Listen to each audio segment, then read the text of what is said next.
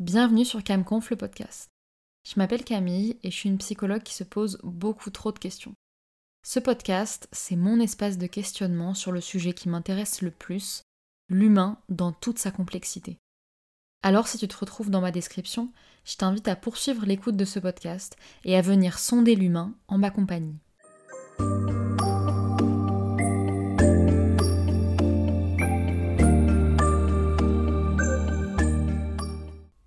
Bonjour à tous, bienvenue sur Camconf le podcast. On se retrouve aujourd'hui pour un nouvel épisode qui a pour thématique la motivation. C'est une thématique qui me tient vraiment à cœur. C'est un sujet qui m'a toujours suivi, euh, auquel je m'intéresse depuis que je suis toute petite et euh, qui m'intéresse encore aujourd'hui puisque c'est ma spécialité, on va dire c'est ma, ma thématique préférée et aussi la thématique sur laquelle j'ai fait mon mémoire de master. Et une thématique qui revient, je trouve, beaucoup dans mes problématiques actuelles, donc en formation. Je vous ai d'ailleurs posé il y a quelques semaines des questions sur Instagram pour savoir ce qui pouvait vous intéresser à propos de la motivation, si vous aviez déjà une petite idée de ce que c'était, et éventuellement si vous aviez des questions dessus pour créer un épisode qui vous parle et vous puissiez vous retrouver et duquel vous puissiez sortir quelques enseignements. Du plus loin que je me souvienne, je suis pas quelqu'un de motivé. En tout cas, je me suis toujours dit que la motivation, c'était pas forcément quelque chose qui me gouvernait que j'étais plutôt du genre à commencer quelque chose avec beaucoup d'envie, avec beaucoup de passion, deux, trois fois, et puis en fait de laisser tomber un petit peu naturellement. J'ai essayé de me mettre à des différents sports un grand nombre de fois, et à chaque fois je faisais une ou deux séances où j'étais complètement motivée, j'avais acheté tous les trucs euh, nécessaires, j'y allais on va dire avec de l'entrain, et puis bah, les fois d'après en fait c'était de plus en plus difficile d'y aller, et je trouvais pas forcément de raison de le faire, et petit à petit en fait ma motivation s'amenuisait. J'avais l'impression de pas être capable de faire un effort, alors que je me disais que potentiellement mes amis ou ma famille arrivaient à faire des choses et que moi, ben en fait non, j'arrivais toujours à faire des choses, mais à raison de une ou deux fois. Alors que moi, initialement, quand je commençais ça, je voulais que ce soit une habitude. J'aurais bien aimé que ça continue sur le long terme. Et je pense que j'aurais été aussi très fière de moi si ça avait continué sur le long terme. Et je me souviens me dire que moi j'étais pas capable et que ça a beaucoup joué sur mon estime de moi et sur ce que je me sentais capable ou pas de faire. Je m'explique, en fait, ces deux trois fois où j'ai testé peut-être un sport ou une activité et où tout de suite j'ai arrêté, on va dire au bout de deux trois fois, à participer au fait qu'il y a des moments où j'ai même pas commencé, j'ai même pas fait ces premières ou deuxièmes fois, uniquement parce que je savais, ou en tout cas je pensais savoir, que c'était pas pour moi en fait, d'être motivé, d'être discipliné. Donc ça c'est pour vous dire que je pars globalement de loin. Euh, pour ce qui est de la pratique, entre guillemets. On va dire que maintenant je connais mieux euh, la théorie que la pratique sur la motivation, mais je trouve que connaître la théorie nous permet peut-être de passer au-delà de certaines euh, choses qu'on pense ancrées dans le marbre, à propos de la motivation notamment, mais qui en fait sont, on va dire, un petit mélange, une petite mixture de différentes conditions dont je vais vous parler aujourd'hui.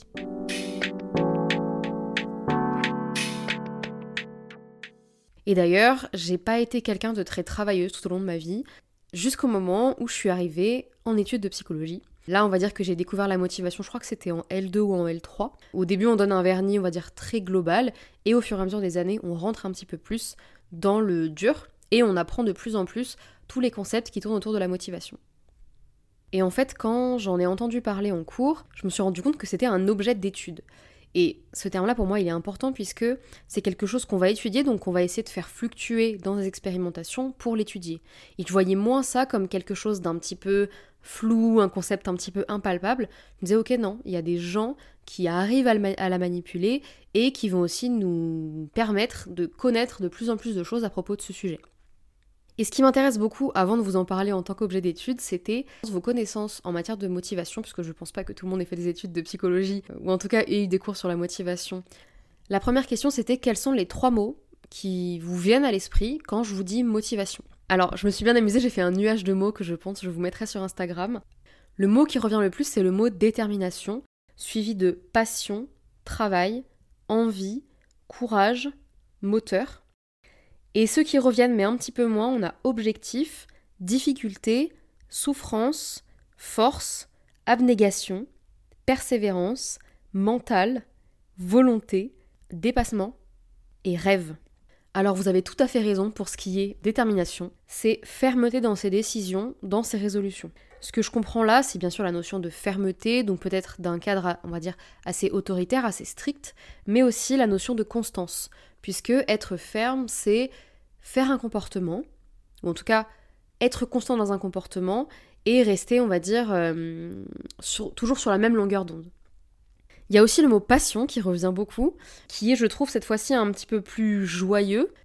alors là, pour la passion, je vois quelque chose peut-être de plus joyeux parce que moi, en tout cas, quand j'entends parler de passion, je vois quelque chose de joyeux, quelque chose qu'on a envie de faire, quelque chose qui nous fait plaisir et qu'on aime pour la chose en elle-même, en fait. On n'a pas forcément besoin de motivation pour faire ce qui est notre passion. En tout cas, c'est comme ça que, que je l'entends. Je suis contente que ça revienne dans ce nuage de mots. Je vois aussi là-dedans peut-être quelque chose comme un certain amour, un certain attachement à une activité. La passion, on va dire que dans le sens commun, c'est quelque chose qu'on fait pour la chose en elle-même. Si ta passion c'est la peinture, bah tu vas te mettre à peindre un petit peu quand on a envie, sans forcément de contraintes.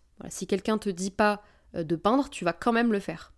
Alors en soi, vous avez, on va dire, à moitié tort, à moitié raison. Euh, la passion, c'est une forme de motivation dont on va parler juste après. Mais ce qu'il faut, à mon avis, se rappeler, c'est que la motivation, elle nous sert pas à faire que les choses qu'on a envie de faire. Et c'est là qu'est toute la nuance dont on va parler juste après.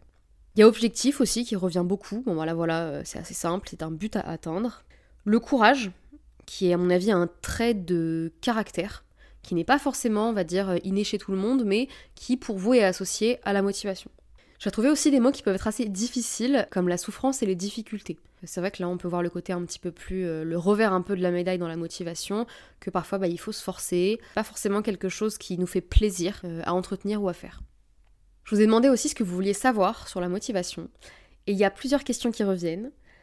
Comment provoquer la motivation? Comment garder la motivation?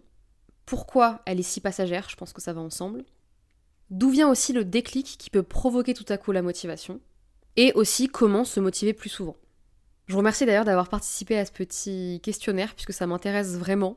Pour le coup, euh, c'est un sujet qui me motive beaucoup et euh, j'avais vraiment envie de savoir quels étaient un petit peu vos, vos questionnements pour pas tomber à côté de la plaque et pour pouvoir relier théorie et pratique. Ce que je peux vous dire là, c'est que je vais essayer de répondre à ces questions-là, que je n'ai pas la science infuse bien évidemment sur euh, la thématique, même si je l'aime beaucoup. Mais on va essayer, on va dire, de creuser quelques questions pour avoir des éléments de réponse, même si à mon avis ça mériterait des travaux de 3 ans, une thèse en tout cas ça c'est sûr, voire même une vie de recherche pour comprendre vraiment ce concept qui est quand même plutôt compliqué, plutôt de haut niveau, euh, en tout cas en psychologie. C'est pendant ma première année de master que j'ai vraiment développé un attrait assez fort pour la motivation et aussi que j'ai commencé à l'étudier, on va dire, un peu plus en profondeur. C'est d'ailleurs un des sujets dont je me sers dans ma vie tous les jours puisque aujourd'hui, peut-être pas tous les jours mais en tout cas assez souvent, quand je fais une action ou quand je parle avec quelqu'un, on va dire que toutes mes connaissances sur cette thématique-là reviennent et m'aident parfois à voir plus clair dans certaines situations. Ce que je peux vous proposer, c'est une définition. Alors, la définition, la vraie, on va dire aujourd'hui qui fait à peu près consensus, elle est assez compliquée. L'idée c'est pas forcément de vous embrouiller, donc je vous propose de vous lire une version un petit peu plus facile à comprendre. J'adapte une définition de Fenouillet qui donne La motivation est une force intra-individuelle qui peut avoir des déterminants internes ou externes. Et la motivation, c'est plein de trucs à la fois. La direction d'un comportement, son déclenchement, sa persistance et son intensité. Je pense que là, ça vous parle, puisque la motivation, c'est, comme vous l'avez dit dans les questions, un déclic, mais aussi un maintien dans la durée. Pour rentrer dans le sujet de la motivation, je vous propose de parler de la théorie que je connais la mieux, qui est la théorie de l'autodétermination. Cette théorie, elle postule trois besoins qui, s'ils sont satisfaits, permettent aux humains de se développer de s'épanouir, de devenir un humain en fonctionnement optimal. Cette théorie, elle suppose qu'en fait, toutes nos actions sont menées dans le but de satisfaire ces trois besoins.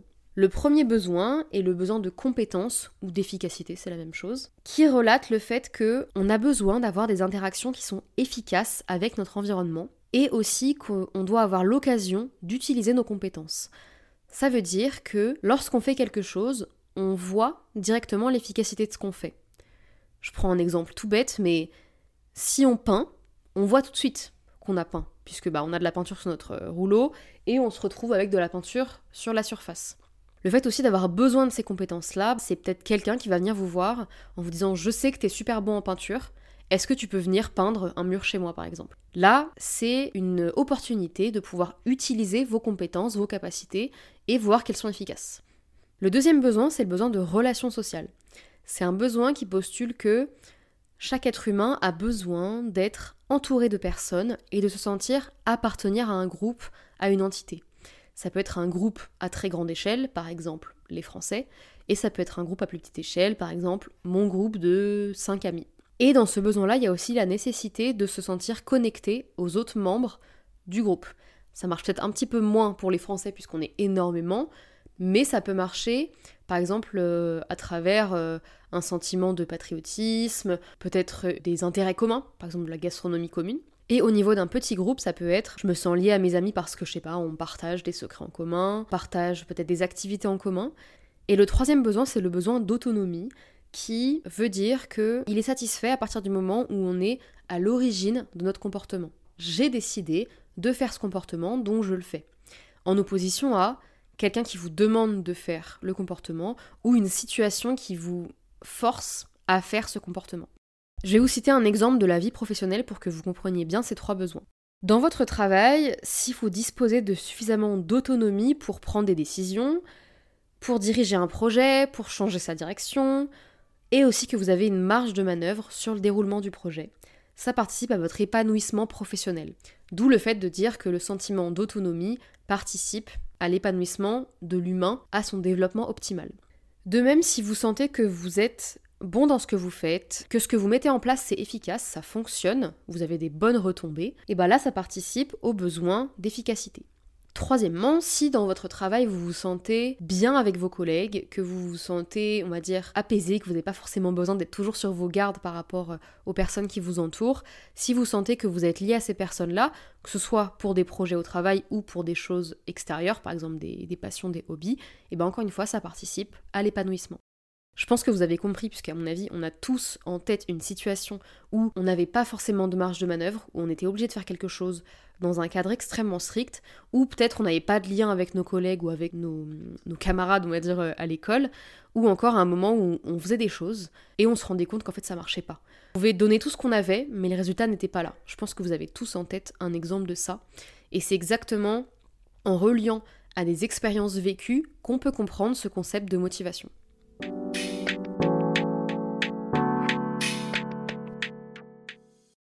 Donc pour reprendre le travail, si tous ces besoins sont satisfaits, bah vous aurez plus de facilité à être motivé à aller travailler. Je dis pas que vous allez absolument adorer travailler, attention, c'est différent, mais l'idée c'est que vous allez être plus enclin à, dire, être joyeux à aller au travail et à moins subir votre taf. Vous avez là du coup au moins quelques ingrédients de la persistance d'un comportement et de la persistance de motivation. Je pense qu'on a déjà tous eu un ami à l'école, à l'université ou au travail, ou un ami ou un collègue, hein, qui nous donnait envie d'aller travailler le matin, et les jours où il est pas là, bah voilà, on se sent un petit peu plus démotivé, on n'a pas forcément envie de rester, eh bien là vous avez euh, au moins un des ingrédients qui vous permet de persister. Il y a des gens, ils aiment pas forcément leur travail, mais ils ont des collègues très sympas, qu'ils aiment beaucoup. Bon bah ils continuent à y aller, on va dire que c'est un peu leur moteur. Moteur d'ailleurs, mot qu'on retrouve dans le nuage de mots que vous avez constitué au début.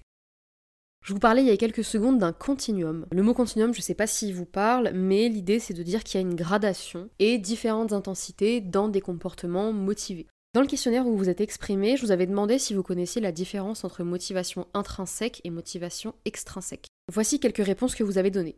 La motivation intrinsèque est la motivation qui vient de nous, et extrinsèque, celle qu'une personne extérieure peut nous donner. Un autre exemple, Motivation qui vient de nous pour la motivation intrinsèque versus motivation qui vient des autres, de la société ou qu'on ne contrôle pas. Un autre exemple, ce qui vient de l'intérieur de soi-même comme la passion, contre ce qui vient de l'extérieur comme gagner sa vie. Alors dans ces trois exemples, il y a du vrai et du moins vrai. Alors dans ces trois exemples, il y a du vrai et du moins vrai. On va le voir tout de suite. Alors, on va dire ce qui est le plus euh, répandu, c'est que la motivation extrinsèque ne viendrait pas de nous. Alors, la motivation intrinsèque et la motivation extrinsèque vient de nous, c'est-à-dire ma motivation intrinsèque et extrinsèque vient de moi, les deux. C'est juste, elle motive différentes raisons de faire l'activité. En fait, si vous avez suivi la définition précédente, la motivation c'est une force qui est intra-individuelle. En fait, on ne peut pas motiver quelqu'un à proprement parler. Il faut vraiment que ça vienne de la personne. Je vous laisse quelques secondes pour penser à ça, puisque lorsqu'on a cette euh, vision des choses, je trouve qu'il y a quelques pensées parfois qui peuvent se débloquer.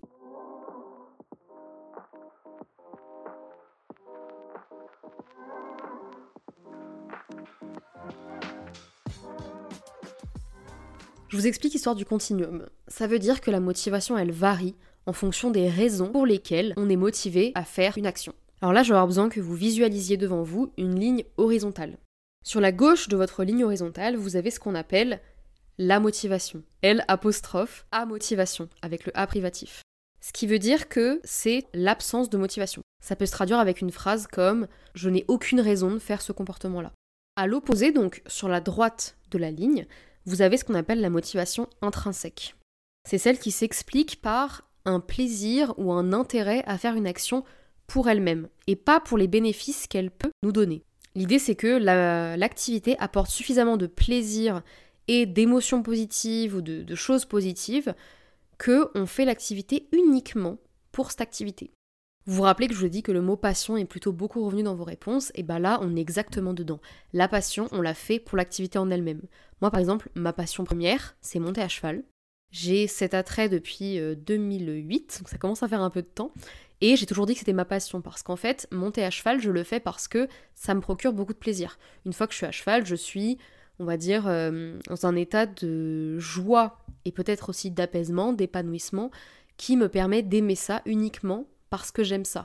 Et c'est vrai que quand on parle de quelqu'un de passionné, on imagine qu'elle fait les choses uniquement parce qu'elle aime ça. C'est un petit peu le sens commun du mot passion aujourd'hui.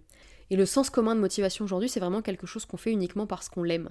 Et du coup, parce qu'on aime ça, c'est quelque chose qui va être super robuste parce que la seule raison qui va nous pousser à le faire, c'est qu'on aime. Donc, on sera logiquement plus attiré puisque il y a peut-être un peu moins de parasites autour euh, de faire cette activité.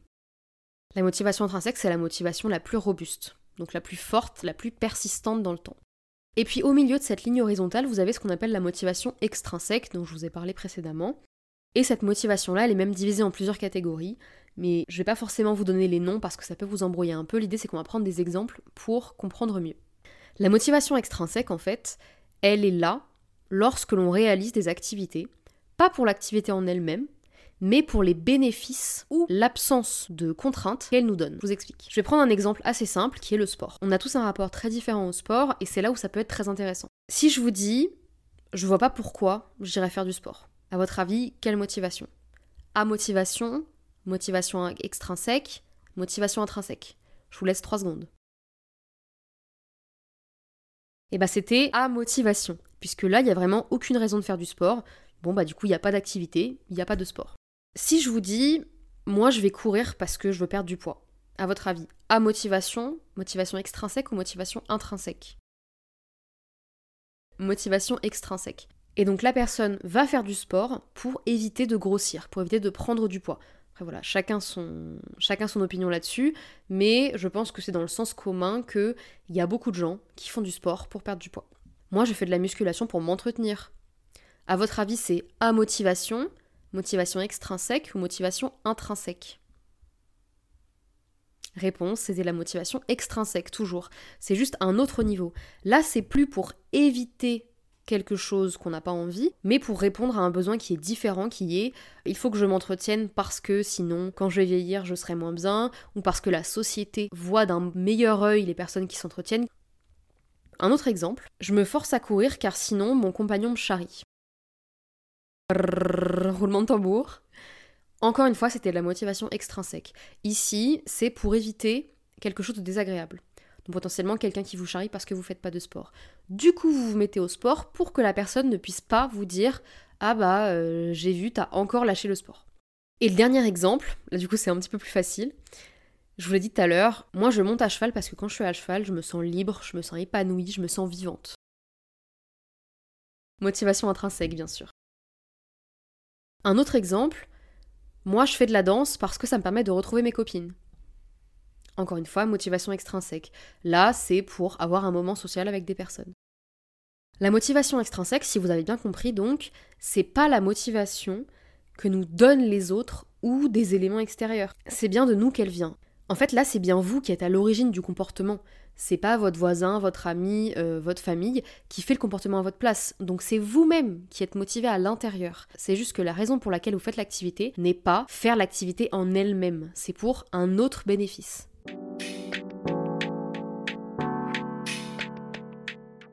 Et vous allez rigoler, mais je vous expliquer le moment où j'ai compris cette euh, distinction-là.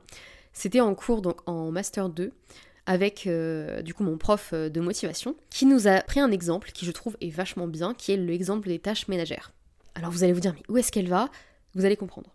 Personne n'est motivé de faire sa vaisselle. Personne n'est intrinsèquement motivé à faire sa vaisselle. On ronchonne, on n'a pas envie, mais il y a quand même un grand nombre de gens qui fait sa vaisselle finalement. On se dit, mais non, une personne qui fait sa vaisselle, elle n'est pas motivée. Sauf que si, elle est motivée, c'est juste qu'elle n'est pas motivée par l'activité de faire sa vaisselle, elle est motivée par autre chose. Par exemple, que mon environnement soit propre, que mon environnement soit sain. Ou alors que quand quelqu'un vient chez moi, il trouve pas que c'est dégueulasse. Ça peut aussi vous permettre par exemple de faire plaisir à quelqu'un, si quelqu'un vous l'a demandé. Ça peut aussi vous permettre de vous détendre, mais encore une fois là, c'est pour un bénéfice qui est autre que la tâche en elle-même. C'est un super exemple, je trouve, parce qu'il montre qu'on n'est pas motivé pour faire la tâche en elle-même, mais qu'il y a des raisons suffisamment fortes, suffisamment robustes autour de ça, qui nous font faire notre vaisselle. Petit clin d'œil aux personnes qui pensent que certaines personnes font la vaisselle parce qu'elles aiment ça. Pour le coup, c'est pas tout le temps vrai, même si voilà, il y a peut-être des gens aussi qui adorent faire leur vaisselle. Je le dis pas du tout. Mais c'est parfois juste une obligation qu'on se met en fait. Donc si vous avez bien compris, on ne peut pas motiver quelqu'un, c'est impossible. En revanche, on peut agir sur des variables qui agissent elles-mêmes sur la motivation. Je vais vous en parler de deux principalement, puisqu'il y en a vraiment plein. L'idée, c'est pas forcément de faire le tour de tout ce qui existe. Une des variables qui agit sur la motivation, c'est le sentiment d'efficacité personnelle, ou le CEP. Je pense que je vais dire le CEP, ça va être plus rapide pour la suite. Le CEP, c'est la croyance d'un individu en sa propre capacité d'organiser et d'exécuter la ligne de conduite requise pour produire des résultats souhaités. Et la définition, elle nous vient du grand Bandura et elle a été théorisée en 2003. Pour augmenter le CEP, donc le sentiment d'efficacité personnelle, il y a plusieurs solutions. Ce qu'on appelle, on va dire dans le langage un peu jargonneux, la première façon, c'est de vivre des expériences actives de maîtrise. Ça veut dire les expériences où on réussit une activité. Par exemple, vous commencez un sport et vous réussissez, par exemple les pas de danse, vous réussissez à faire plutôt rapidement un bon temps à la course, vous réussissez à soulever tant de kilos au développé couché, vous vivez une expérience active de maîtrise. Vous voyez réussir en fait, et ça augmente, et ça augmente votre CEP, qui lui-même augmente votre motivation à refaire l'activité. Sûr que quand on réussit à faire quelque chose, on a plus de facilité à y revenir que si on s'est frotté à des difficultés et qu'on n'a pas réussi à surmonter. Ça peut aussi être le contraire, puisque si on réussit pas ces expériences-là, ça peut diminuer notre motivation. Aussi, une, euh, une solution pour euh, augmenter le CEP, c'est la persuasion verbale. Toujours dans une mesure, on va dire, euh, mesurée, parce que féliciter quelqu'un beaucoup trop pour une toute petite tâche, ça peut faire même l'effet inverse.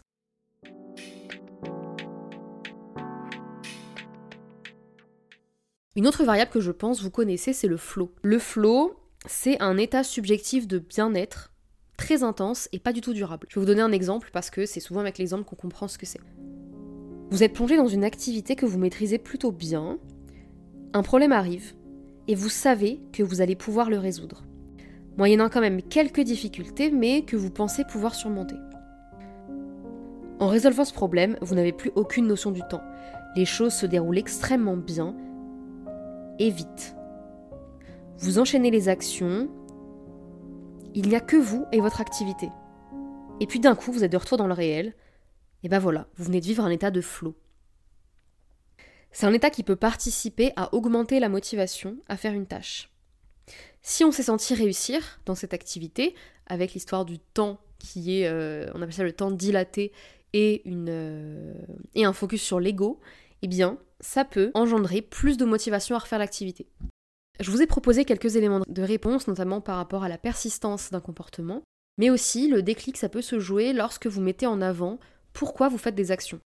Si vous vous rendez compte que l'action, vous, en vous la faites juste par automatisme ou par habitude, c'est peut-être pas une activité qui va sous-tendre votre motivation à la continuer. Pourquoi la motivation est si passagère?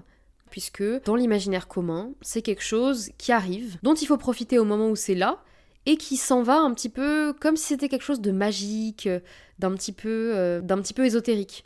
Sauf que non, on a bien vu que la motivation là, elle pouvait être augmentée grâce à plusieurs choses, et elle était là aussi en fonction de la raison pour laquelle vous faites les choses. Donc, si vous voulez avoir des comportements peut-être plus persistants ou savoir pourquoi vous abandonnez certaines activités, je vous propose peut-être de vous focaliser sur pourquoi vous faites les choses. Mettre en exergue votre motivation à faire telle ou telle euh, action peut vous permettre de vous dire ah bah oui c'est pour ça j'ai pas de motivation parce qu'en fait je n'ai pas encore trouvé de raison suffisamment valable pour moi pour persister dans ce comportement là. Vous avez aussi posé la question comment se motiver plus souvent? Et euh, je vous avoue que j'ai pas la réponse parce que vu que c'est quelque chose qui est euh, sous-tendu par des raisons, on va dire, plus profondes, je pense pas qu'on puisse se dire, tiens, là, je vais être motivé. L'idée, c'est vraiment de se poser et de se dire, pourquoi je fais ça Et si je trouve une raison qui est suffisamment importante pour moi, et ben là, je vais pouvoir persister le comportement. En revanche, si je me dis, mais oui, en fait, euh, ça, je le fais uniquement parce que, euh, juste parce que machin me l'a dit, mais machin, je ne le côtoie même plus, peut-être pour ça que j'ai plus de motivation à faire cette activité-là. J'espère que vous avez compris quelques éléments, voire même tout, ce serait génial. Je vois que ça fait quasiment 35 minutes que j'enregistre, donc je pense que ça va être un petit peu long. J'espère que ça aura répondu à quelques-unes de vos questions. Je vous propose de faire peut-être un épisode 2 où on peut aller un petit peu plus loin, euh, avec plus d'exemples. Et ça m'intéresserait d'ailleurs de faire même un épisode avec peut-être des témoignages dont vous pourriez euh, me faire part, ou euh, ça pourrait être à propos d'une activité, prendre peut-être un panel de personnes qui n'ont pas la même motivation à faire cette activité-là et essayer de comprendre les différents niveaux de motivation extrinsèque notamment dont je vous ai parlé au début. Voilà, merci à tous d'avoir écouté cet épisode. J'ai pris un grand plaisir à le faire. J'espère que ça s'entend. Je suis super contente d'avoir réussi à vous en parler, puisque bah, vous l'avez compris, c'est un sujet qui m'intéresse et qui me tient beaucoup, beaucoup, beaucoup à cœur. J'espère que vous avez passé un bon moment. Et puis, je vous laisse. Euh, bonne journée si vous écoutez ça le matin. Bonne nuit si c'est plutôt le soir. Merci à tous de m'avoir écouté ici. Je vous fais des bisous. Bye bye